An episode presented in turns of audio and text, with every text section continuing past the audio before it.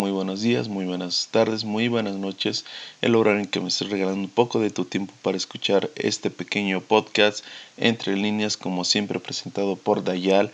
Te traigo las noticias más relevantes de las últimas horas o de los últimos días y sin más, vamos a comenzar con las noticias de este viernes 30 de octubre del 2020 y vamos a comenzar con la noticia que está cubriendo en muchas redes sociales, en muchos medios de comunicación masiva, ya que en Turquía se ha registrado un terremoto de grado 7 en la escala de Richter y de, de igual manera este terremoto llegó a la isla griega de Samos obviamente en menor escala. Hasta el momento no se han registrado eh, víctimas de este terremoto no se han eh, informado sobre personas que hayan fallecido, simplemente se han registrado pues pérdidas materiales, daños a edificios, a casas. En las imágenes que se ven, pues obviamente aparecen edificios derrumbados, casas derrumbadas, pero siento que, siento que mientras hay un saldo en blanco de,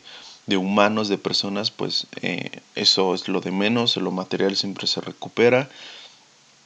Hasta el momento supongo que igual ha de haber eh, personas eh, lastimadas, personas que sufrieron algún tipo de daño físico, pero no mortal, no que llegue a circunstancias mayores, lo cual me parece es una, es una buena noticia. Y yo sé que obviamente para la gente de Turquía y Grecia esto es totalmente devastador, un temblor siempre es difícil de confrontar, esperemos que no hayan personas eh, debajo de esos escombros que que todos estén eh, bien, que no haya ningún problema que pase mayores.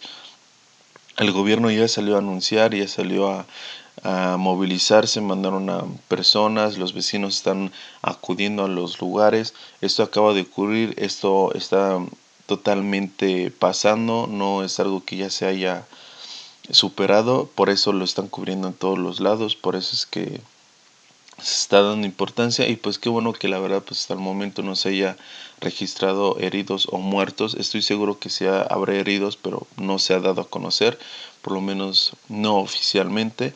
Y yo no sabía, pero por parte de Grecia es muy normal que ocurran terremotos. La verdad es algo que yo desconocía totalmente. Y obviamente los, las autoridades civiles ya, ya lanzaron estas recomendaciones al preventivas, pues como sabemos los terremotos tienen, siempre tienen réplicas, entonces esperemos que la sociedad, bueno, todas las personas de Turquía, el pueblo turco, el pueblo griego estén atentos a estas réplicas, estén informados, asimismo, este, pues las olas, el, los tsunamis que se pueden provocar después de un terremoto, pues son cosas que las que deben estar atentas. Sin más, este, pues la protección civil está trabajando en, tanto en Grecia como en Turquía y pues esperaremos más noticias de esto. De ahí nos vamos a la siguiente noticia, ya que al menos 140 eh, personas, o bueno, 140 muertos en este caso, fue lo que encontraron tras un naufragio mortal. Eh, pues en este año, esto sucedió en Senegal, en las aguas de Senegal cuando trataban o bueno era un intento de llegar a las islas españolas Canarias. Esto informado por la Organización Internacional para las Migraciones la OIM ok este al menos 140 personas se han ahogado después de que una embarcación se transportaba a unos 200 migrantes que hundieran frente a la costa senegalesa. El naufragio más mortífero registrado en 2020. Así lo hizo saber en un comunicado la Organización Internacional para las Migraciones. Es un desastre, son cosas lamentables. Eh, según medios de comunicación, las marinas senegalesas y españolas y los pescadores que se encontraban en la zona rescataron a 59 personas y se hallaron los cuerpos de otras 20, agregó la organización. Hasta hoy se sigue encontrando cuerpos. Después de varios días podemos pensar que esas personas ya no están vivas, declaró AF el jefe de la misión de la OIM en Senegal, Bakari Dumbia. Aunque el gobierno senegalés aún no,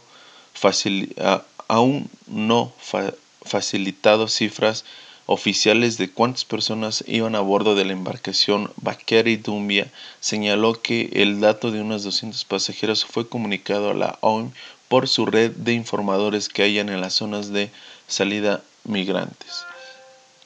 Según declaró hoy AF el jefe de comunicación de la Dirección de Información y Relaciones Públicas de las Fuerzas Armadas de Senegal, DIRPA, el teniente coronel Solio Nu, todavía no hay cifras oficiales porque se está a la espera de la conclusión de la investigación. Pues hasta aquí, la verdad, la noticia, por lo que he leído, la verdad, este, este tipo de migración ya tiene mucho tiempo sucediendo. Hay muchas personas de Senegal tratando de llegar a Europa, hay muchas personas de África tratando de llegar al continente europeo. Esto no es nada nuevo, pero cuando recibes estas noticias de las personas perdiendo su vida por buscar una mejor eh, una mejor estabilidad eh, en su día a día, en tener un trabajo mejor pagado, en cosas que a lo mejor para muchos son normales, pero en verdad que para hay personas que son eh, prácticamente inexistentes en su, en su país, en su mundo, en su no sé, eh, es algo muy triste, muy lamentable. Eh, obviamente pues se seguirán buscando, pues al parecer eran 200 personas, al momento van 140.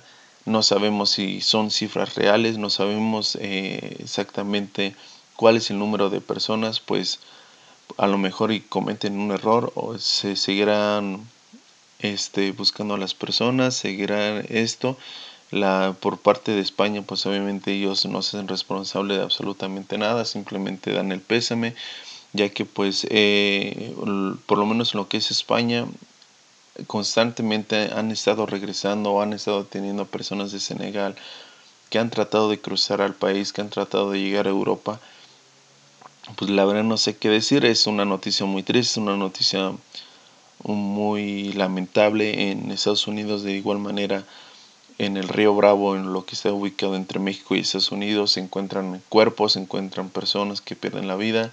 Es algo muy triste que las personas simplemente están buscando una mejor vida y desgraciadamente terminen perdiéndola de esta manera tan cruel, tan vil. Pero bueno, de ahí nos vamos a la siguiente noticia, ya que el Walmart, este centro, este almacén, ese gran almacén que supongo muchos de nosotros conocemos, es totalmente popular en el mundo, este, ha anunciado que va a retirar de muchas de sus tiendas las armas de fuego, así mismo las municiones, ante el aumento de los disturbios, de los disturbios en el país.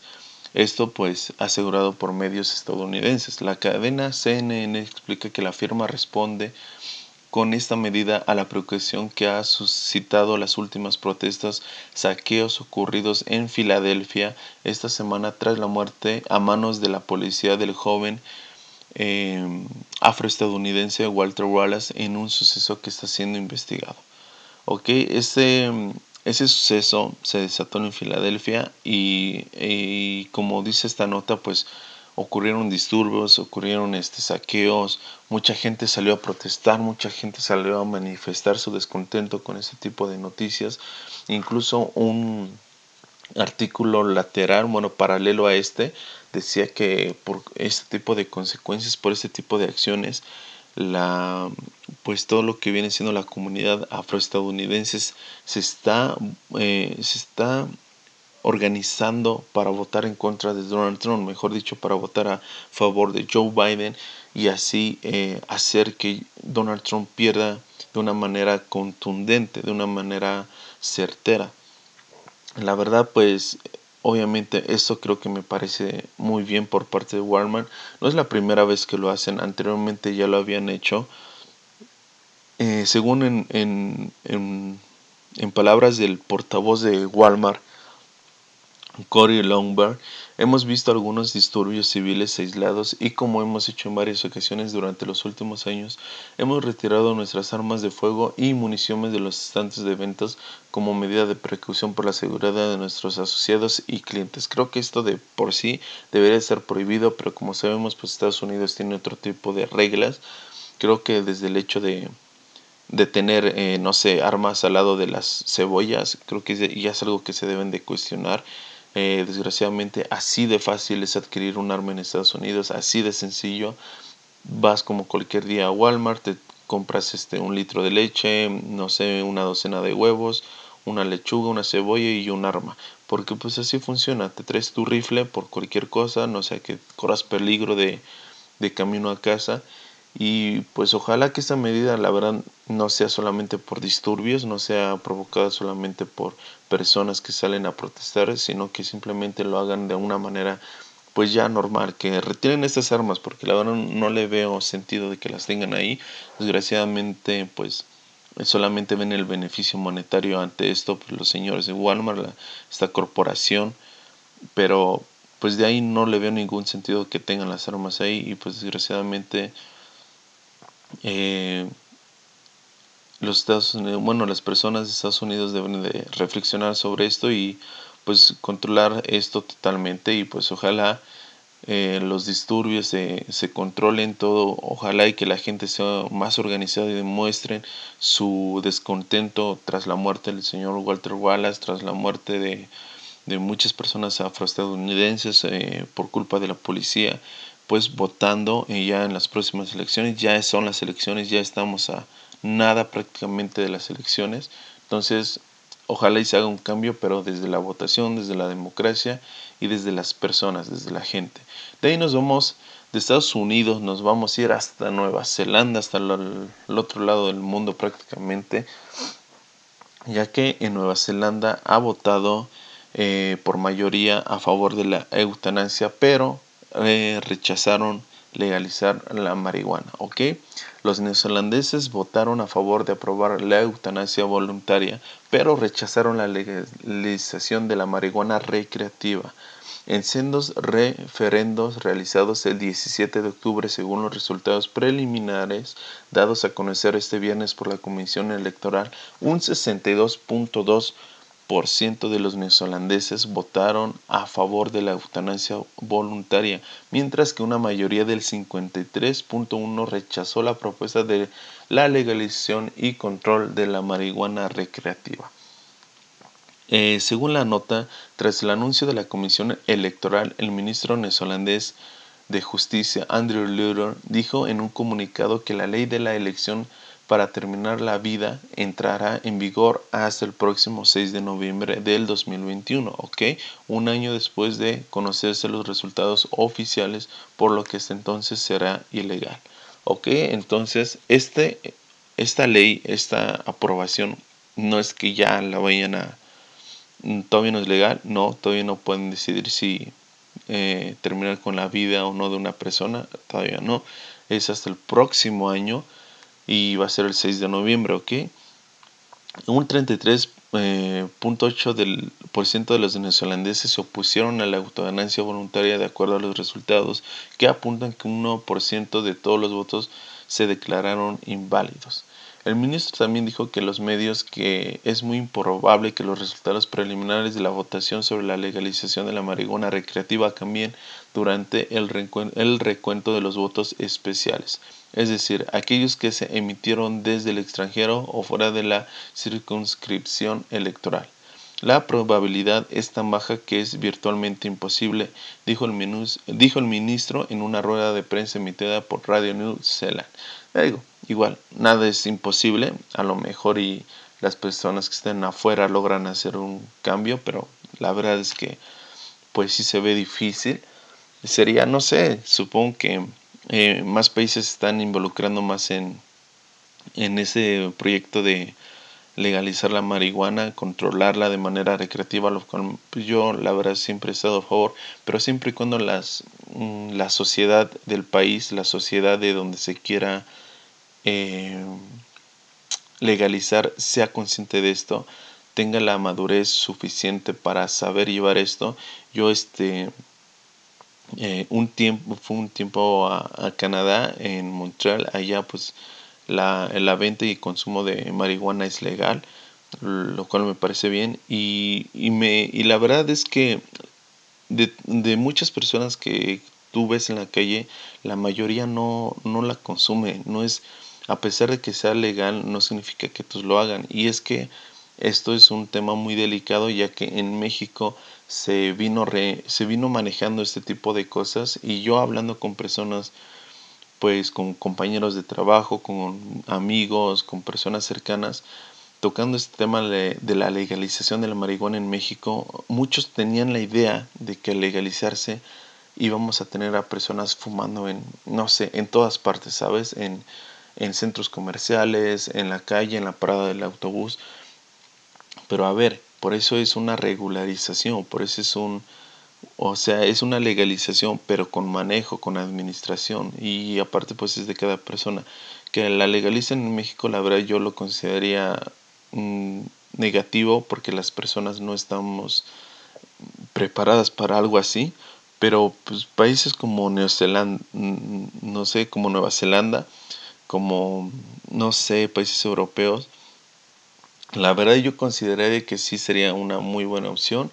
Eh, ya lo vimos en el caso de Uruguay, que la verdad lo han hecho muy bien y incluso su turismo ha aumentado gracias a esto. La verdad sería increíble que eso pasara pues con más frecuencia, pero pues entiendo a Nueva Zelanda, entiendo a los neozelandeses que no aceptan esto, no se sienten preparados para esto y pues se respeta. Veremos qué va a pasar con esto, pero pues de momento la eutanasia ya es algo legal. Bueno, a partir del próximo año ya es algo legal.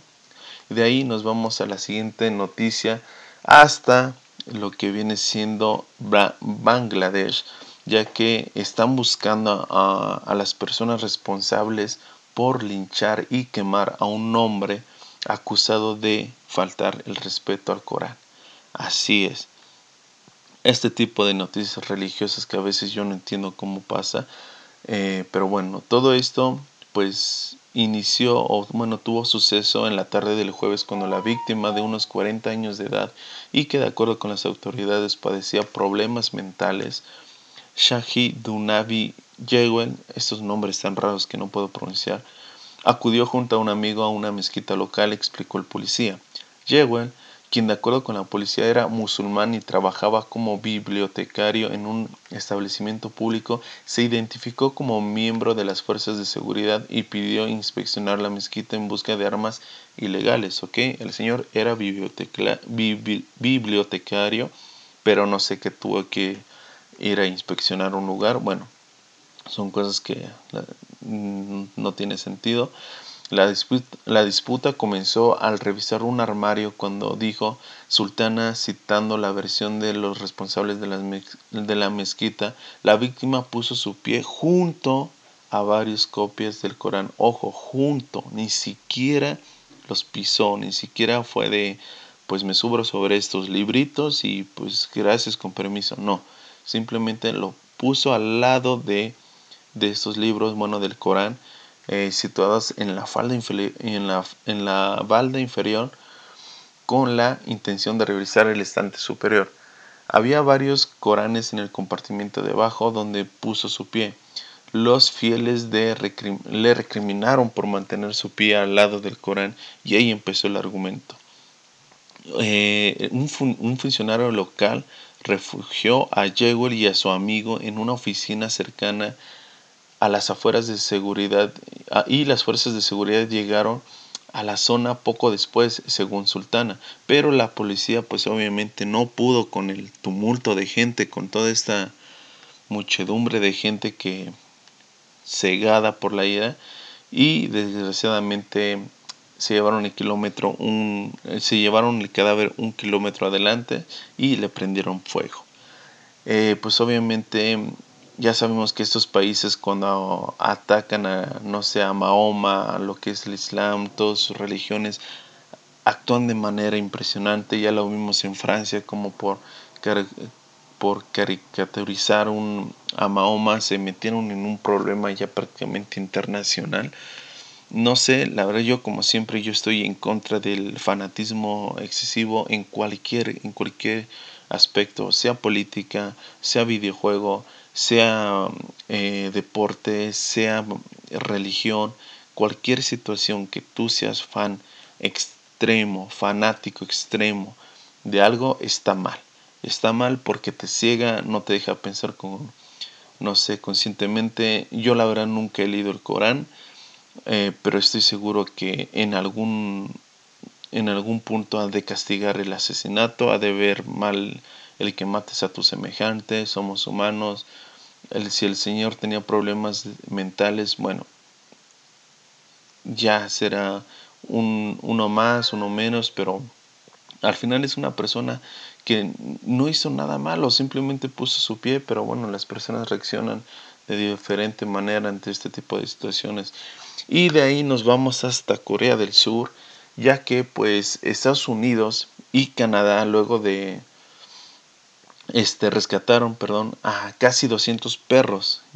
Así es. Esto, bueno, la noticia dice que este luego de ser rescatados de granjas de carne de perro en Corea, de, en Corea del Sur, informó este Human Society International, la organización reportó que realizó la operación en Hemi, Corea del Sur, Hemi, Jime, Jaime, no sé cómo se pronuncia, perdón, eh, y salvó a 177 canes de diversas razas, la verdad, pues muy variados, este labrador, mastín coreanos, ginos, caniche, eh, Golden Retriever, no, hay de todo. La verdad que tenían ahí todo un buffet, tenían ahí todo preparado los coreanos.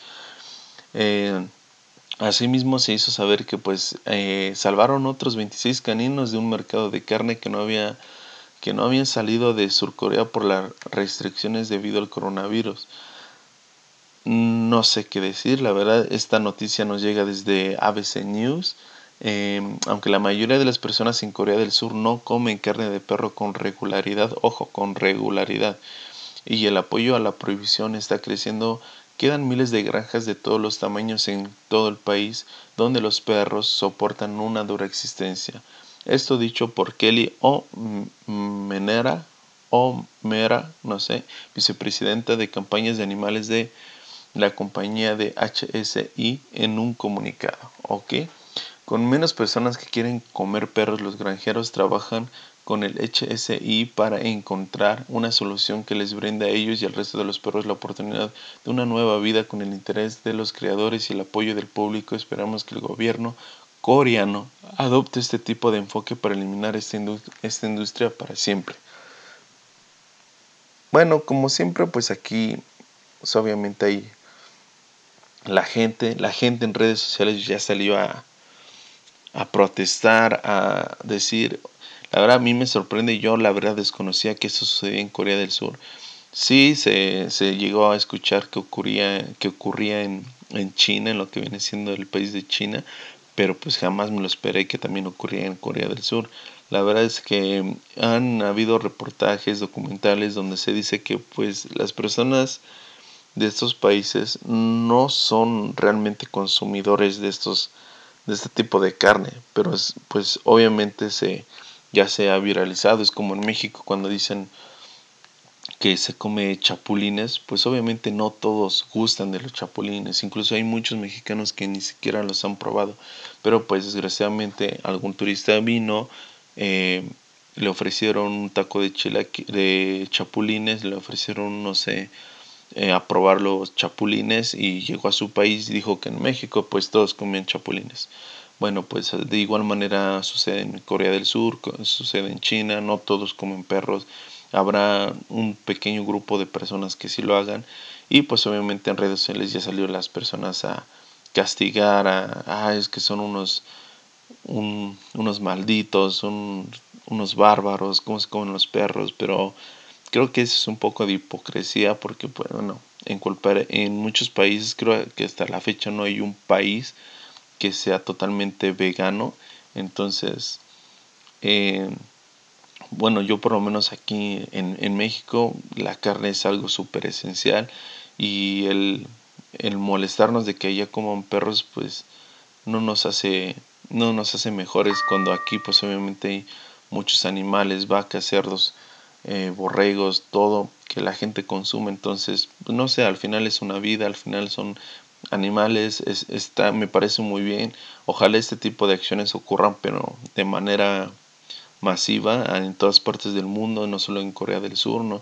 sino que en, en América, en Europa, en muchas partes se necesita este tipo de, de acciones. Y pues bueno, por lo menos 200, más de 200 perros ya tendrán un nuevo hogar, no serán comidos, en lugar de ir a la mesa irán a una casa, lo cual me parece muy bien, este al final pues son vidas, al final no sé, creo que hay que eh, controlar esto, de ahí nos vamos a la siguiente noticia del día de hoy, ya que se ha anunciado que van a lanzar un documental de Juan Gabriel, así es, el mismísimo Divo de Juárez, este señor que pues eh, es conocido internacionalmente, un artista mexicano eh, conocido por sus canciones, por sus letras, por la emoción, esa emoción que ponía a la hora de cantar sus canciones.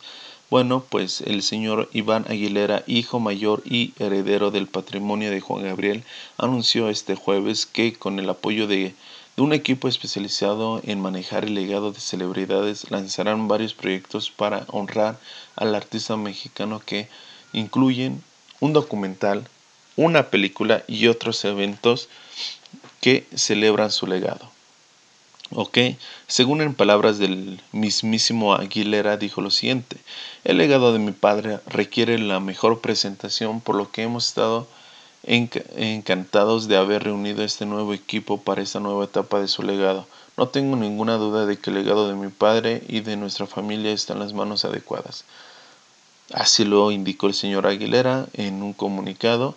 Entre los proyectos que el nuevo equipo tiene planeado se encuentran un documental filmado durante el último concierto de Juan Gabriel, una línea de merchandising, una serie de televisión, un largometraje, una figura de cera obviamente exhibido en el Museo de Cera, libros, shows de homenajes y muchos más que se anunciarán próximamente. La verdad, creo que esto simplemente es como exprimir, exprimir la fama del Señor que todavía tiene.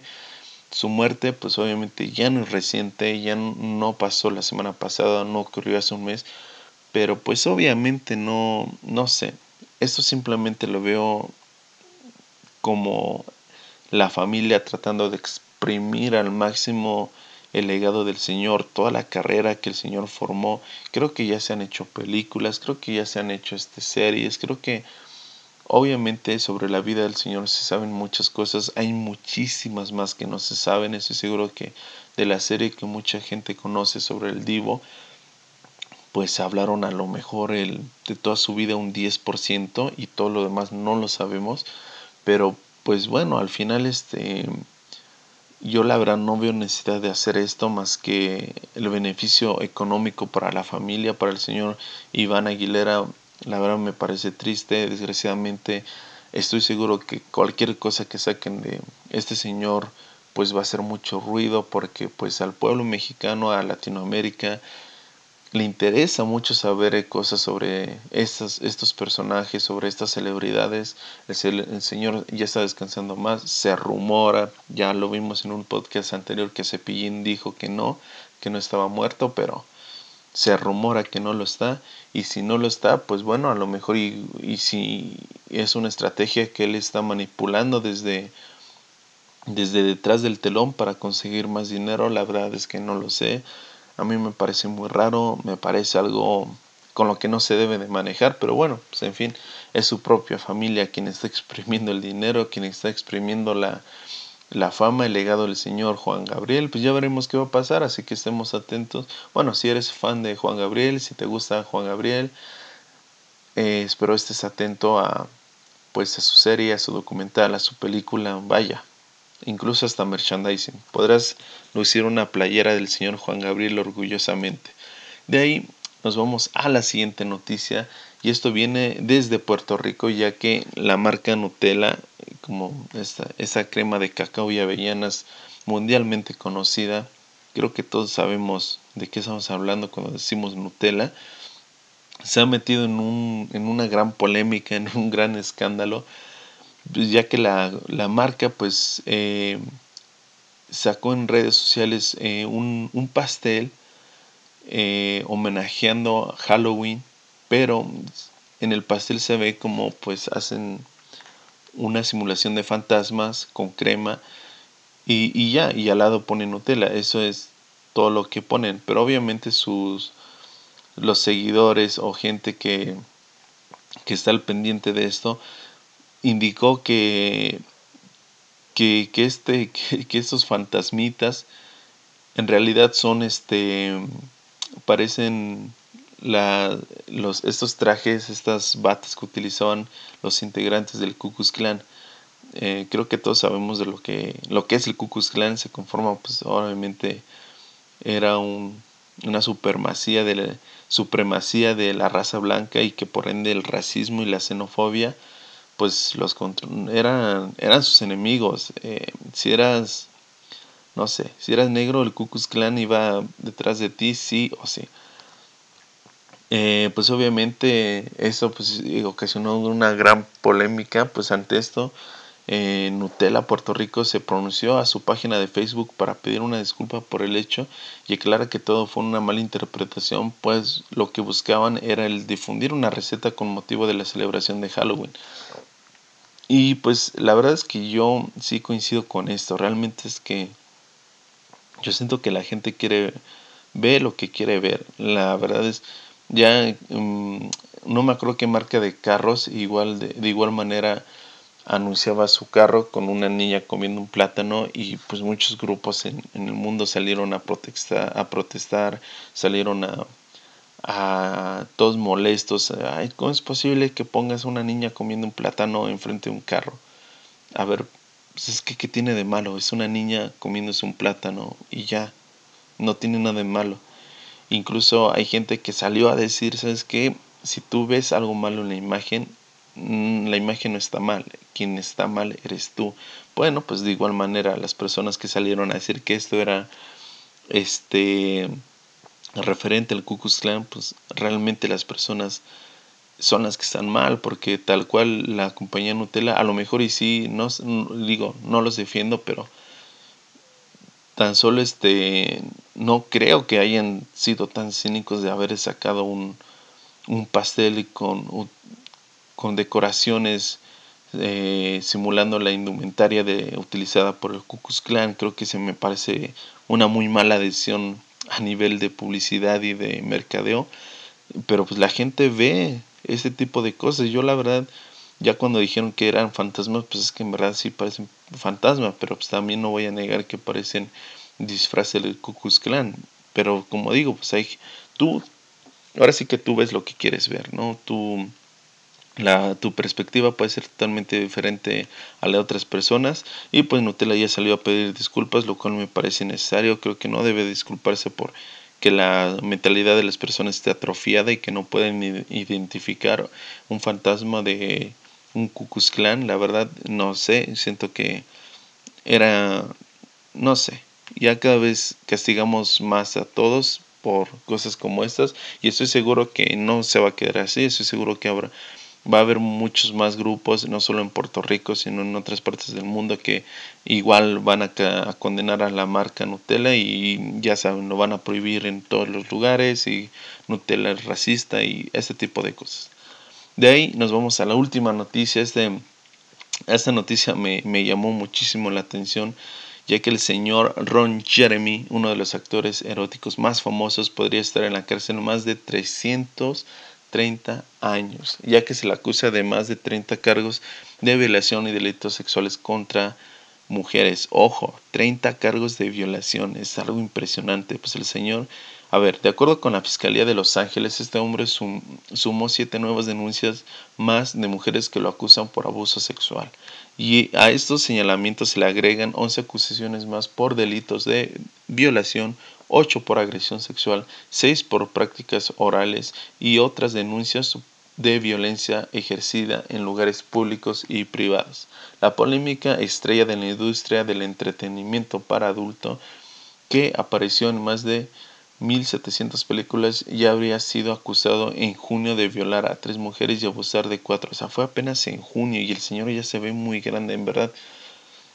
Creo que para los que no lo conozcan, bueno, ya la verdad es que el señor es muy popular en el mundo del entretenimiento para adultos. Es incluso tiene un récord, me parece, como la persona que ha grabado más películas de, de este género, del género no por, ya sabemos.